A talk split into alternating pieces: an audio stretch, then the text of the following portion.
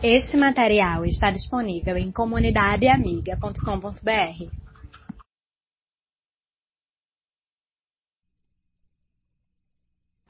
Abra sua Bíblia. Neste, nesta carta tão preciosa, escrita pelo apóstolo Paulo, livro de Romanos. Capítulo 1.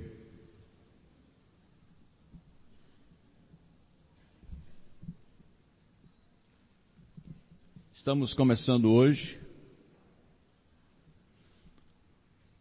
uma sequência de mensagens que trabalham sobre uma ação de Deus, e o apóstolo Paulo repete isso de forma enfática, clara, três vezes e que mostra pessoas abandonadas por Deus. Pessoas que são abandonadas pelo próprio Deus. Antes de lermos o texto da palavra de Deus, eu quero fazer uma, um exercício para você imaginar um, um dia diferente. Um dia ou alguns dias, talvez, em que nem polícia, nem exército, nem tribunal, nem bombeiro, nem hospital funcione. Tudo para. Não temos polícia, não temos hospital, não temos bombeiro, não temos tribunais, nada disso vai funcionar. Pergunto a você: quanto tempo a gente conseguiria viver num local assim? Você imagina? Este fato é extremamente útil para aprendermos o que Deus, através do apóstolo Paulo, estava ensinando à igreja de Romanos, ou de Roma, e que é extremamente útil e importante para nós hoje, homens e mulheres do século 21. O texto fala a partir do seu versículo 24. Eu quero que você Acompanhe comigo. São quatro sequências de ação que nós vamos ver diretamente do texto. No versículo 24 diz assim: Por isso, depois nós temos que entender o que é o por isso. Deus entregou os seres humanos aos desejos do coração deles para fazerem coisas sujas e para terem relações vergonhosas uns com os outros. Eles trocaram a verdade de Deus pela mentira e adoram e servem as coisas que Deus criou, em vez de adorarem e servirem o próprio Criador que deve ser louvado para sempre. Amém. Por isso, por isso que você deve estar lembrado que nós estamos conversando aqui sobre Deus que se revela pelas coisas criadas. A natureza, ela mostra acerca de Deus, tanto pelas grandes coisas como pelas coisas microscópicas. Há uma ordem, há um, há um sistema, há toda uma estrutura muito bem pensada. Vimos também que Deus se revela e se mostra e mostra o seu poder da mesma maneira pela beleza das coisas que são criadas, pela individualidade dos bilhões de bilhões de flocos de neve, por exemplo, onde um único floco não tem a mesma forma que o outro. Nenhum ser humano tem o desenho da íris igual a outro ser humano. E assim Deus mostra nessa estrutura de criação o seu poder, a sua beleza, e o ser humano se tornou indesculpável. Deus plantou dentro do coração de todo ser humano o conceito de certo e errado. Nascemos com isso. Paulo já mostrou isso e nós já descobrimos isso aqui, como é verdade até nas crianças pequenas, que procuram se esconder quando erram e nenhum pai ensina isso para os seus filhos. A verdade de Deus foi colocada em nossos corações. Isso é fato. Portanto, Paulo diz: aquelas pessoas ou os seres humanos que não reconhecem a Deus como Criador e não dão a Deus a glória que a Ele e só a Ele deve ser dada, a ira de Deus está sobre essas pessoas. E a partir de agora nós vamos descobrir três coisas. O que que Deus faz? A pior coisa que Deus pode fazer para um ser humano é tirar deste ser humano a bênção de Deus, o cuidado de Deus, a disciplina de Deus e os limites de Deus. O texto começa dizendo: Deus entregou. Essas pessoas que conhecem a Deus e rejeitam a Deus, o apóstolo Paulo diz que Deus entrega essas pessoas. O termo entregar é uma tradução uh, que pode muito bem, ou que melhor é expressa se você uh, adotar a ideia de abandonar. Abandonar não no sentido de desistir, mas abandonar no sentido assim: você quer, então vá e se machuque. Deus não desiste do ser humano, mas aqueles que o rejeitam, a Bíblia nos diz que Deus entrega esses homens a sua própria estrutura de ser. E o que acontece com um homem entregue a si mesmo? Eu comecei aqui tentando fazer um exercício do que seria uma cidade sem polícia, sem sistemas de apoio e deixado o homem agir por si mesmo. Você acha que a vida nessa cidade seria possível. Teologicamente falando, a gente usa um termo para definir essa ação de polícia, de tribunal, de julgamentos, que não é perfeita. Nós chamamos de graça comum.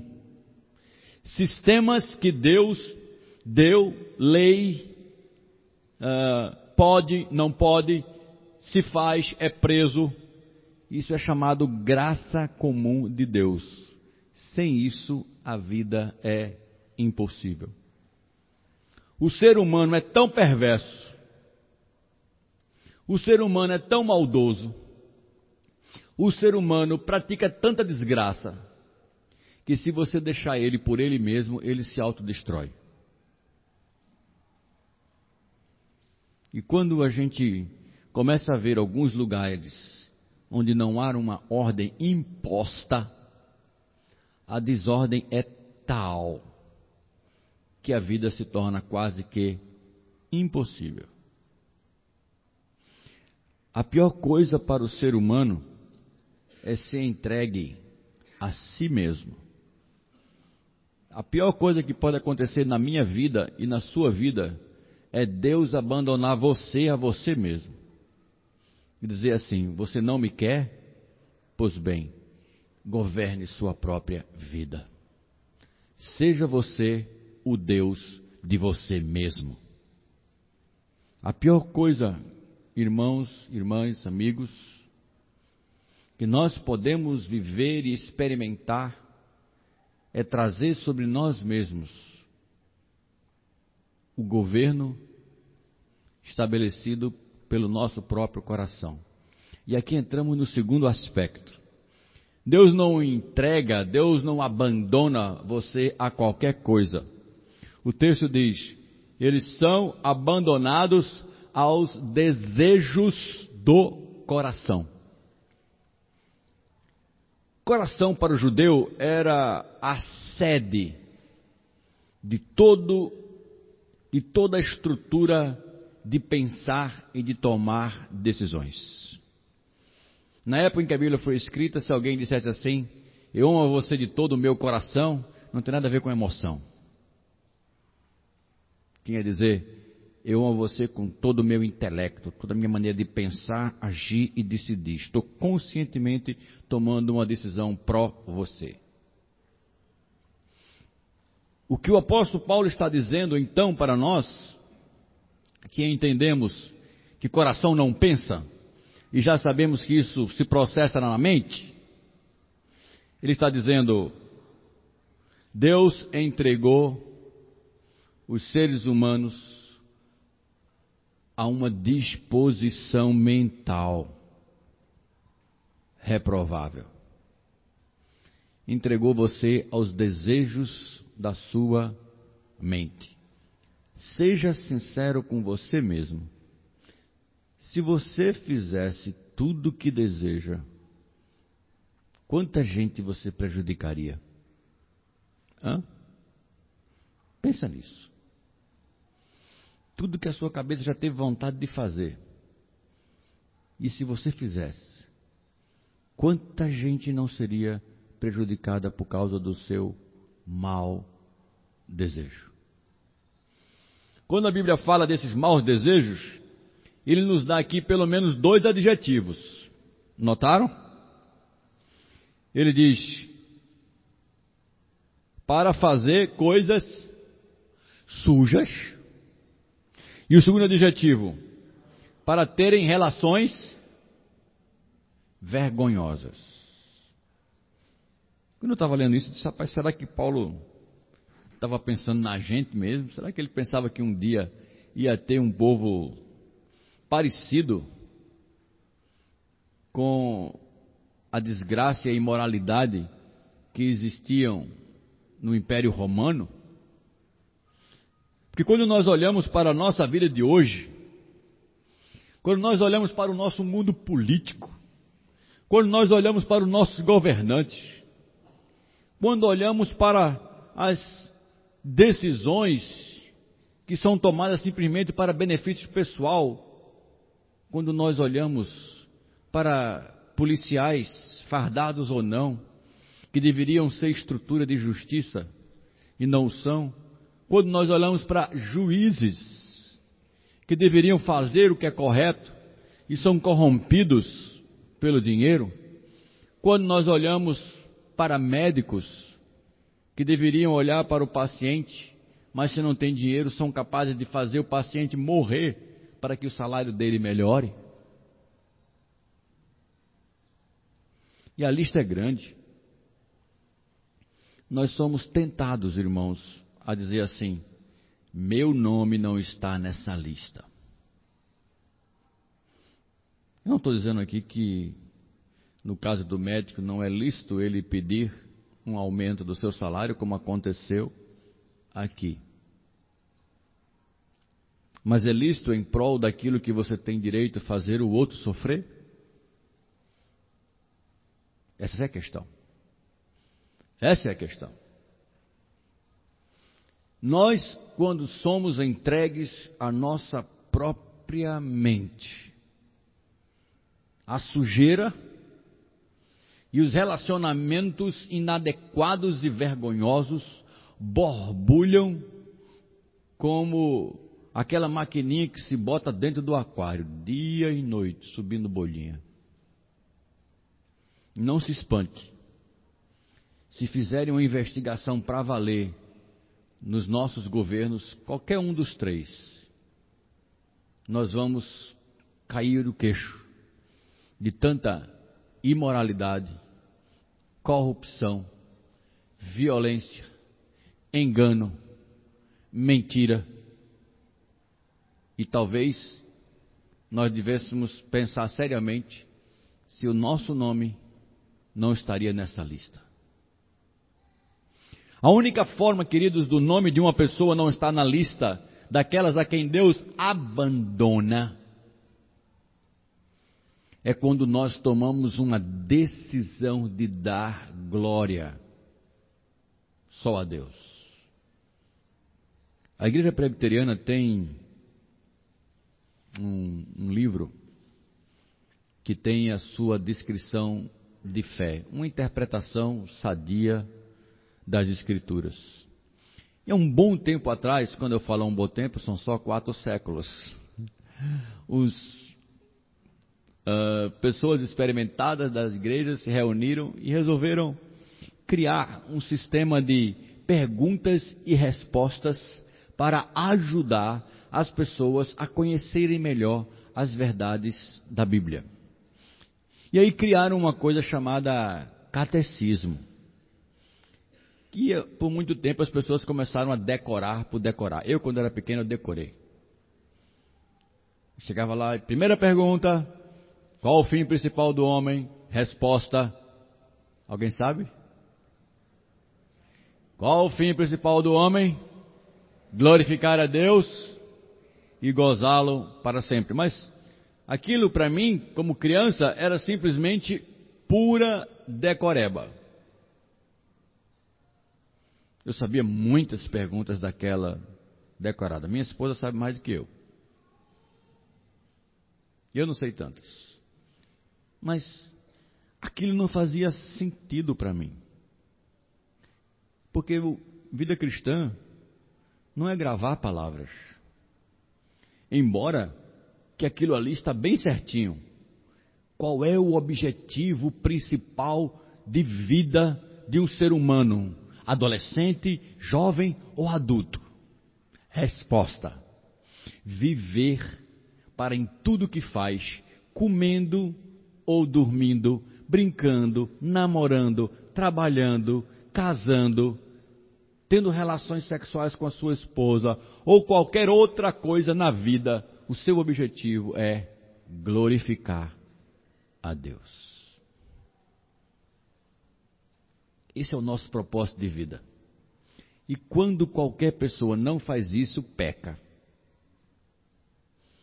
Quando eu rejeito, ou quando você rejeita, ou qualquer ser humano rejeita esse estilo de vida, isso implica dizer não a Jesus como dono da sua vida. Isso implica dizer: eu não quero saber desse Cristo que morreu no meu lugar, ele morreu porque quis, eu não pedi. Isso implica em dizer: se Deus tem alguma coisa que me interessa, é a intervenção dele que me beneficia milagrezinho de vez em quando é bom. Se essa é a sua postura, a Bíblia diz que Deus entrega você a você mesmo. Deus entrega, e esse é um sinônimo de abandono, como já vimos, para que você seja governado pelos desejos do seu próprio coração. Mas você pode dizer: Ah, pastor, satisfazer o desejo do coração não é tão ruim quanto o senhor está dizendo, não. Não é nada. É bom. Eu quero ter uma, uma casa nova. Dê um trambique aí, mas estou de casa nova. É tão bom uma casa nova? Pode até ser verdade. O que a gente às vezes se esquece é quem está por trás desta ação de abandono. Deus está entregando você a você mesmo para que você tome as decisões que achar e começar a achar correta e começar a se usufruir daquilo que você estabeleceu que é bom. Mas esse mesmo Deus está dizendo assim: a liberdade que eu estou te dando não é liberdade sem responsabilidade. De tudo que você fizer, e Jesus vai mais adiante, ele diz: e até do que você falar, você vai prestar contas a Deus. Eu te libero, vá, mas vai me prestar contas. É por isso, irmãos, que é a pior desgraça estarmos liberados ao nosso próprio prazer. Deixe-me lhe dar um exemplo quase um ano, acho que talvez mais de um ano, aconteceu na cidade de Fortaleza o chamado, na época, assalto do século. O Banco Central de Fortaleza foi assaltado. Estão lembrados? Aquele túnel bem feito, alguém com noções de engenharia chegou lá e roubaram 160 milhões de reais. Muita grana. Imagine a felicidade desses ladrões depois do roubo. Imagine você lá na sala de, deles olhando todo aquele dinheiro ali na frente. O que, que vocês acham que eles estavam dizendo uns para os outros? Graças a Deus deu tudo certo.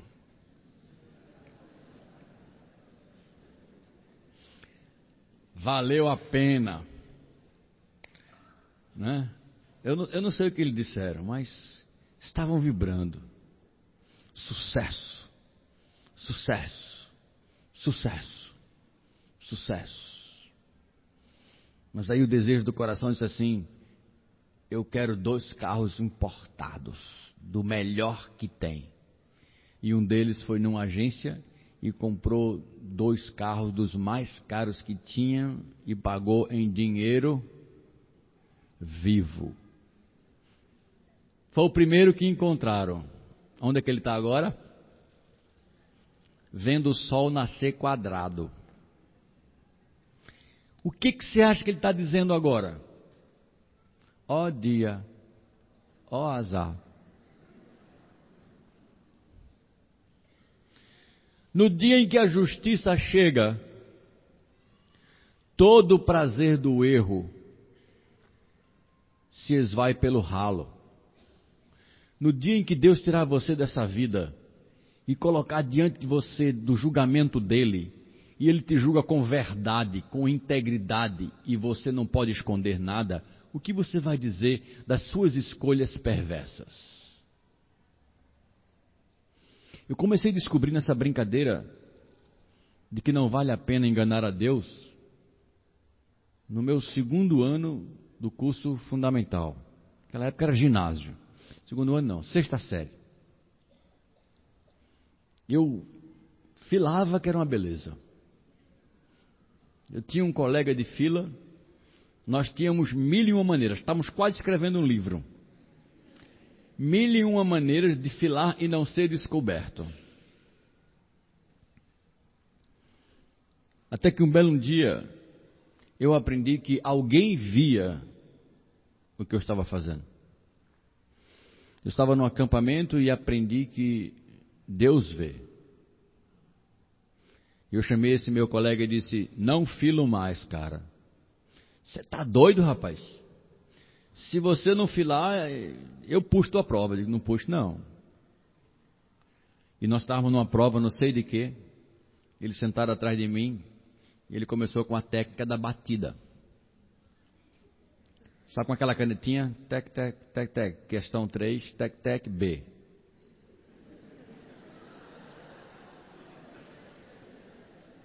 Você não conhecia essa? Não me diga.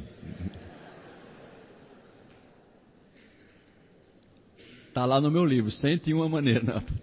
Não, não, não, não, não tem o livro. Ele começou com. Eu nada de caneta de resposta. Não tinha resposta para ele, não tinha nada, não dizia nada. E ele partiu para outras maneiras que a gente fazia e eu não disse nenhuma. Simplesmente ele pegou minha prova e puxou. E começou a copiar. E eu sem prova. Na hora que o professor olhasse para mim, eu sem prova, ele com a minha, estou acabado. Eu fiquei de pé em sala de aula, na hora da prova.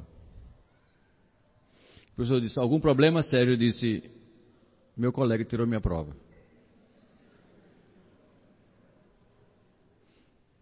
Eu perdi o colega até muitos anos depois. E quando eu me encontrava com ele, sabe o que ele dizia? Tu me deve aquela prova, viste? Ele hoje não é mais vivo.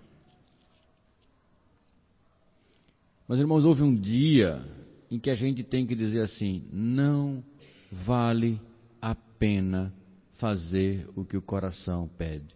Se eu tivesse naquela pisada de passar colando, passar colando, que tipo de profissional eu teria sido? Já pensou? Já pensou se o seu pastor passou o curso de teologia colando nas provas? Que segurança ele lhe passa? O seu médico fez todos os exames colado do outro médico. Você quer se consultar em qual médico? Do que colou ou do que ele colava? Portanto, quando chegar no médico, doutor, o senhor colava ou estudava? Pode perguntar. Mesma coisa um engenheiro, ele vai construir sua casa. O senhor sabe construir ou o senhor colou? Como é que o senhor passou em cálculo? Irmãos, eu estou falando isso para você mostrar, para você entender o final da coisa. Quando eu pegava uma prova colada com nota 9, de quem era a nota? Minha? Quando eu parei de colar, minha nota era assim, 5,5, seis. Aí eu vi que eu não estudava. Eu não estudava. Eu tinha que estudar. Se eu quisesse boa nota, eu tinha que estudar. Eu tinha que me submeter a uma outra coisa. E agora, voltando para o texto, o que eu faço com os desejos do meu coração pode parecer muito legal enquanto eu estou vivenciando a realidade do meu erro. Mas quando eu me colocar em xeque, ou quando o tempo passar e começar a expor todas as consequências daquilo que é uma prática errada, não tem pior coisa na vida do que construir uma casa sobre areia. Não tem. Você constrói e quando você pensar, faz que coisa bonita, e desabou tudo. Primeira coisa, se você rejeita dar glória a Deus, Deus entrega você a você mesmo. Segundo, essa entrega libera você para agir conforme os desejos do seu coração. E o Paulo diz: ele é sujo, ele é ruim, ele é corrupto, não confie, ele vai machucar você. Terceiro, o apóstolo Paulo diz que essas pessoas olhem, versículo de número 25 agora, elas trocam a verdade de Deus pela mentira e adoram e servem as coisas que Deus criou, ao invés de servirem, ao invés de adorarem e servirem o próprio Criador. Idolatria. O que o apóstolo Paulo está falando aqui é idolatria. As pessoas que rejeitam a Deus mudam a verdade de Deus ou a verdade sobre Deus e se tornam idólatras. Eu fiquei pensando aqui. Será que a gente é idólatra hoje? E eu descobri uma verdade. Nós, o homem do século 21, a mulher do século 21, está sabendo sutilmente mudar a figura do seu ídolo. Na época do apóstolo Paulo, era muito conhecido entre aquele pessoal, e na época do próprio Senhor Jesus Cristo, um Deus chamado Mamon. Esse ídolo era responsável por dar dinheiro para as pessoas. Mamon hoje tem outra figura. Tempo é dinheiro, meu filho. Dinheiro é solução. Quem tem dinheiro tem tudo. Quem não tem dinheiro não tem nada. E para enganar os crentes, dinheiro é bênção. Eu já disse isso aqui. Enquanto Deus me mandar falar, eu vou repetir. Tem muita gente recebendo dinheiro de Satanás e dizendo que é de Deus. Tem muita gente arrebentando o reino de Deus por causa de dinheiro e diz que é bênção. Tem muita gente destruindo relacionamentos, inclusive conjugais, para ganhar dinheiro e quando ganha diz: fui abençoado. Quem está te abençoando é mamon, é um ídolo. E se a sua vida está pautada para ganhar dinheiro, você é idólatra. Disfarçamos também o ídolo da bebida, que antigamente era conhecido como Baco, o deus do vinho. Hoje é eu bebo socialmente. Já ouviu? Não, eu bebo só no final de semana. Mas não consegue parar de beber no final de semana. E começa a dar algumas explicações. Não, é, é assim, é assado. Mas a bebida está lá. O dinheiro em si não é problema, a bebida em si também não é problema. O problema é quando você não consegue olhar para ela e dizer não. Um membro aqui da igreja me contou uma história muito interessante. Ele chegou para uma pessoa, trabalha com esse ramo de restaurante, e a pessoa chegou e disse assim: estava lá na hora do almoço, traz uma cachaça aí. O cara trouxe uma cachaça e botou na frente dele, ficou olhando. A pessoa almoçou, não tocou lá. Almoçou, não tocou lá. Terminou, comeu tudo, mas não tocou lá. A pessoa chegou e disse assim: Algum problema com a bebida? Disse, não, ela está aí para saber que quem manda nela sou eu. Não é ela que manda em mim, não. Sou eu. Pode levar. Leva a bichinha. Essa pessoa já foi escrava. E ninguém que hoje é escravo de bebida começou com uma garrafa de pitu ou de aguardente. Começou socialmente. Dois dedinhos. Gostoso, né? Essa bota limão que fica melhor. Hum, e açúcar? Hum, melhor ainda. Rapaz, outra. E assim, devagarzinho, travestido de um pouquinho não faz mal, nós temos hoje, talvez, considerado pelo governo federal, a pior desgraça desse país, os alcoólatras. Pessoas que não conseguem se desvincular da bebida. Mas não para por aí, não. Antigamente tinha uma deusa chamada. Esqueci o nome da bichinha agora. O nome dele era Apolo. E agora lembrei dela. Vênus. Era a deusa, ou o ídolo da beleza física masculina em Apolo e Vênus feminina. Rapaz, você quer ser bonito, tem que ter um Apolo em casa. E aí faziam culto àquelas deusas. E hoje? Hoje, Vênus e Apolo são travestidos com o cuidado ao corpo. Faz-se quase um culto ao corpo. Uma pessoa de 60 anos, você disser assim, a senhora, senhora não, me chame de moça. Parece que agora envelhecer é vergonha. Uma ruga é um trauma. Duas, estou em depressão.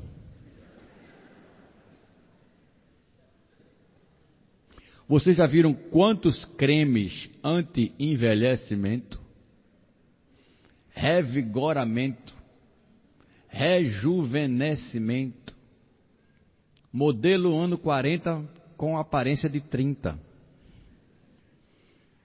corpo sarado, não estou dizendo que o cuidado com o corpo não tenha seu lugar, tem na Bíblia, ele é templo do Espírito Santo. Mas se você fizer disso, seu estilo de vida vai cair na idolatria do seu próprio corpo. E tem muita gente que idolatra o seu próprio corpo e serve a criatura no lugar do Criador. Mas eu reputo como o ídolo de maior influência hoje em dia Afrodite. A antiga deusa considerada pelos romanos como a deusa do prazer do sexo. Só que hoje ela tem um novo slogan: Sexo agora. Por que esperar? Mais tarde você perdeu tempo. Deixe de ser besta. Sexo é bom quando você é jovem. Já ouviu falar dessas pílulazinhas azuis aí? Isso é para quem é idoso. Você não precisa desses instrumentos. Aproveite agora. E muita gente está caindo nessa teia sem saber todas as desgraças que vêm depois. Toda desgraça desconfiança, infidelidade, sistema de comparação. Casei com você, mas já tive sexo melhor com fulana. E assim vai. Ou fulano. Os prejuízos são grandes e não poucos. Pessoas começam a adorar as coisas criadas, as criaturas, ao invés de servirem e adorarem ao Criador. Olha os dois verbos que o apóstolo Paulo usou: servir e adorar. Você serve quem você adora. Se você servir a Deus, você adora a Deus. Se você servir o dinheiro, você adora o dinheiro. Se você servir o seu corpo como prioridade, você vai adorar o seu corpo. E assim por diante. Irmãos, aqui está o resultado. O apóstolo Paulo não deixa nenhuma dúvida e mostra-nos claramente o que acontece quando somos entregues a nós mesmos, e isso é uma ação da justa ira de Deus contra toda e qualquer maldade e perversidade dos seres humanos. Isso inclui a mim e a você. Mas Paulo não termina desta maneira. Ele termina dando uma virada completa e trabalhando um aspecto positivo, que é o que a gente precisa sair daqui hoje à noite bem firme, gravado, de forma que nada apague do nosso coração, da nossa mente. Ele diz: Adorar e servir o próprio Criador, que deve ser louvado para quando? Para sempre. Paulo faz uma quebra de coisas temporárias com uma realidade eterna. Tudo que teu coração planejar, tudo que você idealizar nessa vida, tudo que você conseguir construir nesta vida, vai ter um fim. Tudo. Já notou isso aí? É como se Paulo está dizendo: olha, os desejos do teu coração, mesmo que eles sejam satisfeitos, eles são temporariamente instrumentos da tua satisfação. E quanto mais tempo nós vivemos, mais nós lamentamos de não ter mais tempo para fazer algumas coisas, e lamentamos também de coisas que fizemos no passado, lamentamos de coisas que não fizemos no passado e vamos nos tornando cada vez mais pessoas entregues ao nosso coração com medo de que a morte chegue. Aí sim. Quem não tem a Cristo no coração é indubitavelmente uma pessoa com ânsias, medo, angústia de morrer. Falar em morte, ele é capaz de dizer assim: vira essa boca para lá, bate três vezes na madeira, no verde, no preto e no branco. Oxe, oxe, oxe, oxe, eu não vou nem para funeral do meu parente, quanto mais tu falar em morte. Vira esse negócio para lá, vira esse negócio para lá. Morte? Nem pensar. Por quê? Porque a morte, para quem está longe de Deus, gente, é como um machado que corta tudo aquilo que você pensava que pode continuar. Mas o apóstolo Paulo aqui reverte essa história e diz: olha, servir e adorar a Deus implica numa vida de louvor, de relacionamento com Deus, e isto a morte não destrói. Deus deve ser louvado para sempre. Só quem pode fazer, ou só quem pode praticar esse estilo de vida, é quem tem certeza de vida depois da morte. E aqui vai minha pergunta para você, muito sincera e bem direta. No dia que você sair desta vida, no dia que seu corpo morrer, o que acontecerá com você? Que resposta você vai dar? Que vai acontecer com você? Não estou fazendo nenhuma pressão psicológica com você, nem estou tentando lhe impor medo algum. Eu estou só lhe questionando de uma realidade que você vai enfrentar mais cedo ou mais tarde, meu amigo. E para ser mais sincero, eu também vou. Eu, particularmente, quero dar meu testemunho diante de vocês. Eu não tenho medo de morrer, nem um milímetro. Se amanhã de manhã você vai estar no meu funeral, eu não vou estar lá. Quem está lá, quem estará, quem estará lá é apenas o corpo do pastor Sérgio. Eu estarei com Jesus adorando a ele. E você chorando. Tá? Você pensa que eu vou estar chorando, né? Estarei louvando a Deus. Chega de choro. Não mais choro. Eu vou estar ouvindo Jesus dizer assim: Venha, bendito do meu Pai. O que foi que eu fiz? Eu? Nada. Você merece isso porque eu não mereço isso. Jesus Cristo fez por mim e eu creio. É só isso que ele pede.